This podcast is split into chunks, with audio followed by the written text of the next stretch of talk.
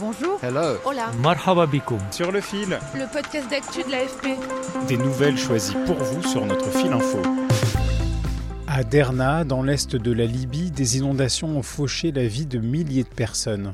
La nuit de la catastrophe, le 10 septembre, deux barrages ont cédé sous la pression de la tempête Daniel et les eaux ont balayé cette ville de 100 000 habitants. Les rescapés sont traumatisés.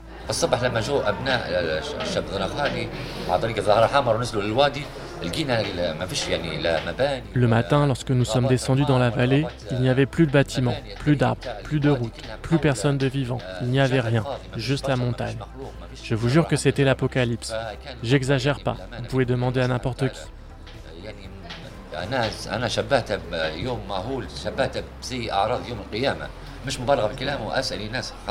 Cette catastrophe vient s'ajouter aux divisions politiques qui rongent le pays depuis la chute du dictateur Muammar Kadhafi en 2011.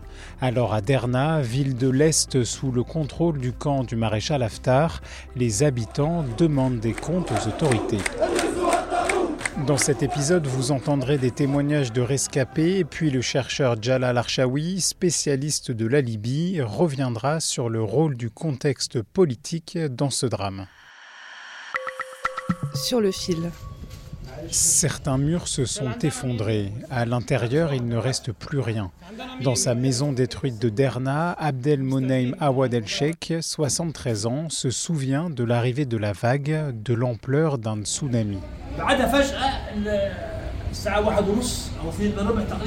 Soudain, vers 1h30, 1h45 du matin, les gens ont commencé à crier dans la rue et à avoir peur. Je suis sorti de la maison sans rien emporter avec moi, à part mes lunettes et mon téléphone portable. L'eau secouait les portes en fer, ça faisait l'effet d'un tremblement de terre. L'eau est arrivée jusqu'ici et elle a arraché la porte. Les femmes et les enfants étaient à l'étage.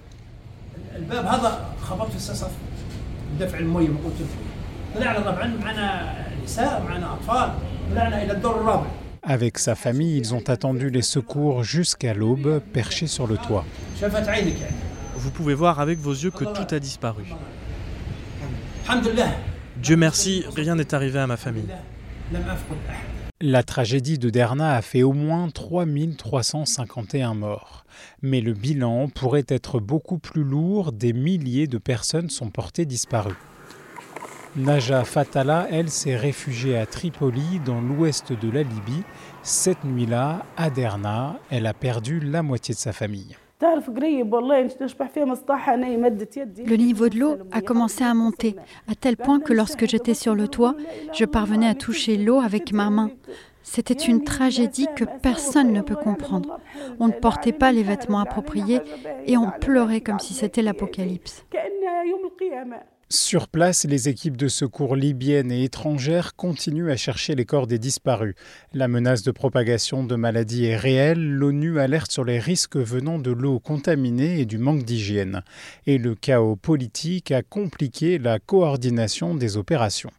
Selon une étude scientifique, le changement climatique a probablement aggravé l'intensité des pluies de cette tempête. Jalal Archaoui est chercheur à l'Institut britannique Royal United Services Institute et spécialiste de la Libye. Évidemment, il y a une grande composante qui est directement imputable à la kleptocratie, à la crise politique, à la guerre civile, aux habitudes accumulées sous le régime Kadhafi avant 2011 mais il y a un noyau dur qui est irréductible, c'est la violence et l'intensité extraordinaire au sens étymologique, c'est vraiment sans précédent d'un phénomène météorologique qui doit être accepté comme faisant partie du dossier du réchauffement de la planète. En Libye, la guerre civile est terminée depuis trois ans, mais le pays reste divisé en deux blocs. À l'ouest, le régime de Tripoli est reconnu par l'ONU. À l'est, l'administration est affiliée au puissant maréchal Haftar. Selon Jalal Archaoui, les autorités de l'est n'ont pas pris les mesures nécessaires à l'approche de la tempête. Au lieu d'évacuer, elles ont ordonné aux habitants de Derna de rester chez eux. Mais là, il faut garder la hiérarchie des pouvoirs euh, à l'esprit. Euh, les habitants ont peur d'abord de l'armée. Les véhicules armés avec des haut-parleurs demandent le couvre-feu. Les SMS qui sont envoyés aux résidents exigent le couvre-feu. Après que le maire s'amuse à poster une vidéo sur Facebook qui dit ce serait bien de faire une évacuation, eh bien, ça passe complètement inaperçu, si vous voulez. Et surtout, surtout, personne ne prévient la population de Derna de sa spécificité.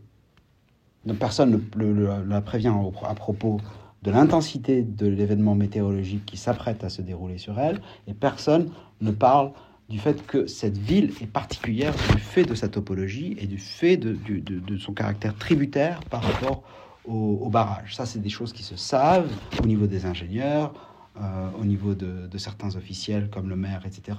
Mais pour communiquer auprès de la population, il faut passer par l'armée. C'est un système autoritaire militaire. Lundi, plus d'une semaine après le drame, des centaines de Libyens ont manifesté leur mécontentement devant la grande mosquée de Derna. Ils réclamaient la tête du président du Parlement, figure des autorités de l'Est. Ils ont aussi incendié la maison du maire de la ville. Ils savent une chose, les Libyens, c'est que les élites post-2011 sont de la même engeance. Ils savent que c'est la même chose, qu'il n'y a pas des élites plus nobles à l'ouest ou plus intègres à l'ouest qu'à l'est ou vice-versa. Ils en parlent d'un seul souffle. Quelques heures après la manifestation, l'exécutif de l'Est libyen a dissous le conseil municipal de Derna. Après cette éruption de colère, le réseau Internet et téléphonique a été coupé. La plupart des journalistes ont été priés par les autorités locales de sortir de la ville. Pour Jal al-Archaoui, les hommes du maréchal Haftar sont derrière ces coupures. Destruction de la fibre optique pour être sûr de couper euh, les connexions Internet de la ville. Euh, destruction opérée par la coalition armée de, Haftar. La même coalition armée de Haftar a été très difficile avec les diverses euh, équipes de, secours, une collection de pays dont, l'Italie, la France, l'Espagne, Malte, etc. Et en plus, ils ont demandé aux journalistes de partir. Et on ne sait pas ce qu'ils ont fait aux protestataires, puisqu'il n'y avait pas d'électricité, il n'y avait pas Internet. J'ai demandé à ce chercheur si ce drame pouvait unir les Libyens. Moi, je me souviens d'une population libyenne à la veille de, la tragédie où qui n'était pas obsédée par ces divisions. En revanche, la vraie nouveauté, c'est qu'il se trouve que d'un point de vue géographique, ils étaient autorisés à voyager. Et ça, c'est extraordinaire. Des gens, moi, je connais des gens de Rat, c'est-à-dire euh, le, coin, euh, l'extrémité sud-ouest, près de, de l'Algérie, qui ont constitué un convoi d'ambulances et qui ont traversé le pays. Donc on parle de près de 2000 km. Et le fait que des bénévoles soient venus spontanément très très vite, de partout, quelle que soit l'ethnicité, quelle que soit...